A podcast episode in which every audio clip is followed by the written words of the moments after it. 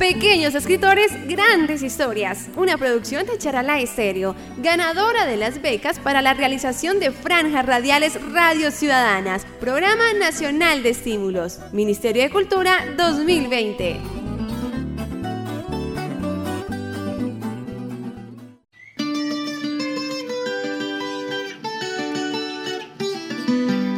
Mi nombre es Laura Sofía Amado Velandia. Tengo 15 años soy de Charalá, pero vivo acá en el centro de Riachuelo. Voy de grado octavo y estudiaba en el colegio Gimnasio Santander. Pues el cuento que me, me inspiró fue primero el Señor, pues yo lo distinguí y pues también mi mamá, mi mamá me, eh, a veces me contaba esa historia, pues me llamó mucho la atención. Y pues como estaban diciendo el concurso ese el cuento, yo lo, pues se me pasó a la mente muchos cuentos, pues, y después yo dije, ah, tal cuento ese fue el que me gustó, y pues lo escribí. Lo que más me gusta de Richuelo es, pues, mis abuelos y también la iglesia, eh, pues, que siempre están unidos y que a pesar de los problemas siempre buscan una solución. La moraleja que, que hay a veces unas personas que no valoran a las personas sabiendo que esas personas le dieron tanto, tanta ayuda como José que entregó trabajo, le tocaba a veces trasnocharse y pues siempre buscaba una sonrisa. Desde chiquita siempre me gustaba ser actriz.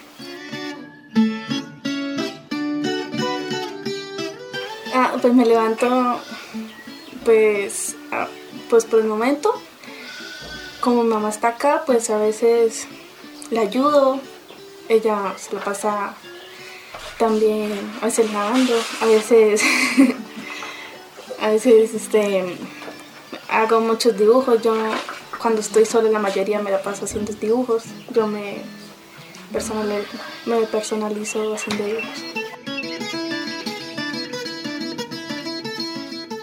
¿Hacer canciones? Sí, ya tengo muchas. Sí, ya tengo tres canciones. Pues por motivos actriz, pues me encantaría ser escritora. De animales a mí me encantan los cachorritos, los yo los amo. Los niños, que no importa lo que diga la gente, ustedes sigan luchando por ese sueño y que, que si alguna persona le diga decir que usted no, usted no sirve para eso, que usted no sirve para lo que pienso, por, ejemplo, usted no sirve, usted no, eh, digamos, ser actriz es para personas con plata y eso, y pues piense que usted va a ser una actriz, no importa lo que diga esa persona, usted siempre motivada en la fe.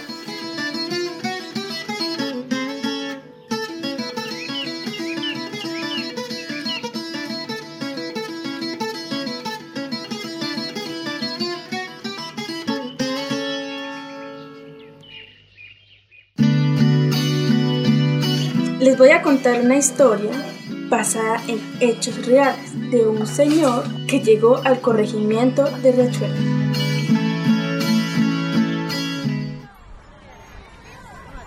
Un día llegó un joven sordomudo con discapacidad de rodilla y lo llamaban José. Llegó al parque de Riachuelo y duró varios días en el kiosco de ese parque. ¿Qué más vecina? ¿Cómo le va? ¿Mucho trabajo? Buen día vecino. No es mucho, pero estamos contentos, gracias a Dios. ¿Y usted qué tal? Bien, bien, así como siempre. Pero no es culpa. Oiga vecina, ¿ya vio ese señor que anda por el parque? Yo no lo había visto antes por acá. Sí, sí señor, lo he visto. Hace varios días como dando vueltas en el parque. Por ahí dicen que se llama José, pero nada más. Pobre hombre. ¿Quién sabe por qué habrá parado por estos lados? Me da pesar verlo así. Toca hacer una obra de misericordia con él. Al fin una señora llamada Rosa, que era del pueblo, lo fue acogiendo. Le brindó comida, ropa y abrigo. Poco a poco, los demás habitantes del corregimiento lo fueron reconociendo y acogiendo, porque él era muy servicial con todo el mundo. El José, ¿qué hace por ahí? ¿Oficio? Usted y sus gestos. Venga, venga, me ayuda a bajar naranjas. Almuerza en la casa. Vamos, vamos, José. José ayudaba a las personas que no podían hacer algunos quehaceres, por su edad o porque estaban enfermos, como doña Enriqueta y don Ángel, y así le colaboraba a todos en el pueblo. José, mi hijo, vamos, me acompaña a donde doña Enriqueta y le ayudamos a lavar un café que la pobre señora ya por los años no le rinde. Póngase esta camisa viejita para que no se dañe la que tiene puesta. A José le gustaba ir a misa y era muy católico. Se persinaba muchas veces cuando era la hora de la paz. A todos quería ir a saludar y darle la mano para desearle la paz. A todos los que iban a la iglesia quería mucho. Buenos días, doña Rosita. Buenos días, don José. ¿Van para la misa también? Buenos días, doña María. Sí, señora, como todos los domingos. ¿Cómo va de elegante, José?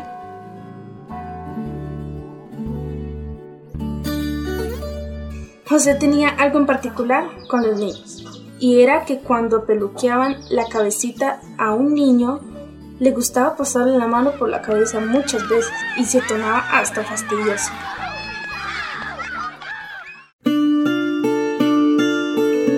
Un día, lastimosamente, la señora que le dio su afecto y lo ayudó, doña Rosa, se fue a vivir a Charalá. José, venga, póngame cuidado, le tengo una noticia. Me voy de Riachuelo, me salió trabajito en Charalá y mis hijos quieren que vaya y los acompañe también por allá. No me haga esa cara, que usted queda en buenas manos.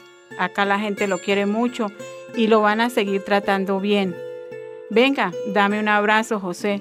Yo vendré a visitarlo de vez en cuando. Entonces otra señora lo acogió en su casa, pero no era lo mismo que con doña Rosa. La señora que lo acogió se llamaba doña Josefina, la cual lo puso a trabajar como los peones de ella. Lo ponía a moler café, a cerezar el café y a llevar la leña. Y no se conformaba con eso, también lo prestaba a los vecinos para hacer los mismos oficios. A ver, José, muévese que eso es para hoy. Y rápido, que toca ir donde don Paulino a dejar listo el café que cogieron. Deje de hacer gestos, que si no, no le doy comida, porque el que trabaja no come paja. Y apúrese. A Josefina no le importaba si José estuviera cansado, o si no había comido, o no había dormido, o estaba enfermo. Igual tenía que hacer los oficios. Descansaba solo cuando dormía un poco en la noche, y bien en la noche, porque los oficios terminaban bastante tarde y tenían que madrugar. Cuando José hacía los oficios de los vecinos de Josefina, solo lo hacía por un plato de comida, porque si no trabajaba no había comida y no le pagaban. A este ya no le rinde el trabajo. Vaya mejor traiga leña. Y esto pasó durante muchos años hasta que José se fue debilitando. Ya no era el de antes tan fuerte. Ya no cortaba leña, tampoco hacía las cosas bien. Ya había envejecido. Como a Josefina ya José no le servía, porque no podía hacer nada, se comunicó con la señora Rosa y las dos se pusieron de acuerdo para llevarlo a un ancianato. Aló, buenos días, doña Rosa. Sí, con ella, buen día. Habla con Josefina. Quería contarle que ya no puedo seguir a cargo de José.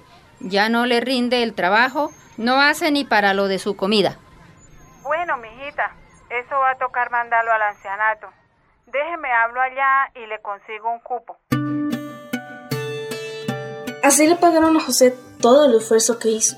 Se lo llevaron a un ancianato y nunca se volvió a ver. Tampoco nunca se supo de su familia. Fue olvidado. ¿Qué habrá sido de la vida de José? Desde hace años que no lo veo. ¿Cómo hace falta para que me acompañe a bajar naranjas? Qué buen muchacho era.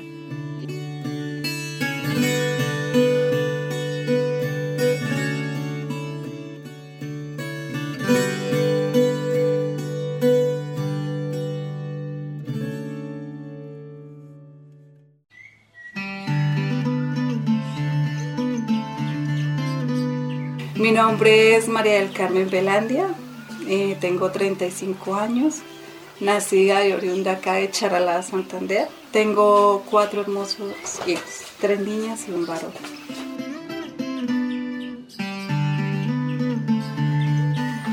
Bueno, Laura es principalmente es mi hija, mi primera hija.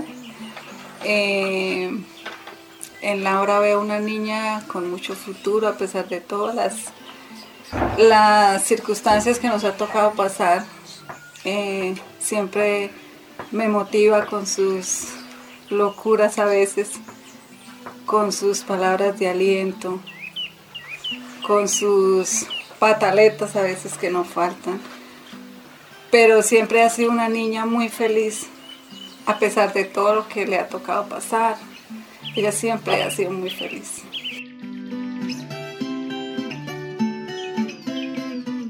Le gusta mucho, como decía, le gusta mucho dibujar y hace unos dibujos muy lindos. Lo de actuación también. Ella quiere ser actriz. Incluso le estaba diciendo en estos días, bueno, ahí está Sofi. Ahorita que vienen a, hacer lo del cuento, si eso es lo que usted quiere, por algo puede empezar. Por, por un cuento usted puede darse a conocer y ahí puede empezar lo que usted tanto quiere como ser actriz o como ser cantante. Es sí, muy inteligente, ella es muy feliz, no le quito eso, que es muy feliz, muy divertida, eh, muy inteligente para estudiar. Bueno, eh, nosotros llegamos acá y a los pocos, a las pocas semanas se abrió la convocatoria. Entonces yo le, entonces hablamos con, las, con la prima que siempre han estado ahí entonces empezamos, pero ¿de quién escribimos? Bueno, pero esto, lo otro, hasta que dimos con el tema de José, de que pues fue una persona que desde que llegamos acá a Riachuelo siempre la hemos distinguido, siempre desde que yo era pequeña, desde que después que ella nació, creció y lo vio, entonces nos inspiramos en hacer ese cuento. No le tomó la importancia suficiente, entonces nosotros lo quisimos hacer por medio del cuento. Como para un homenaje y valorar lo que realmente él hizo aquí por muchas familias, como colaborar. Ya le explicaba a mi hija. Una experiencia muy bonita a pesar de todo lo que estamos pasando ahorita con lo de, lo de la pandemia. Entonces fue como un escape muy bonito, una experiencia para ella, pues para nosotros también, para los abuelos que ese día que dieron el, el veredicto que ella también había ganado, aquí lloramos todos. muy chévere, muy bonito esa tarde acá cuando los estaba leyendo, nos dio mucha alegría. Nosotros escuchando muchos cuentos de los que escuchamos ese día, y me di cuenta que nosotros tenemos que regalarles más tiempo a nuestros hijos, porque a veces nos preocupamos es por la comida, por la ropa, eh, por el arriendo, y no estamos viendo realmente que nos necesitan a nosotros ahí, para de pronto así sea escucharlos, para jugar. Entonces, estar como más pendientes de nuestros hijos, más unidos, regalarles más tiempo porque nuestros hijos son prestados y hay que valorarlos cuando están con nosotros, cuando están pequeños, cuando todavía no se pueden ir, porque cuando se van, entonces vamos a decir lástima cuando no. Mi hijo me decía tantas veces juguemos, juguemos, y nunca lo hice y ahora quisiera, pero ya no está conmigo. Importantísimo eso, que si mi hijo quiere ser enfermera, pero yo le digo que no, que tiene que ser doctora, pues no, porque si es lo que ella quiere, pues hay que apoyarla. Hay que apoyar todo eso y no discriminar nada. Si mi, o, o sea, tantas cosas que a veces pasan que uno no los entiende, no los escucha y por eso pasan tantas cosas.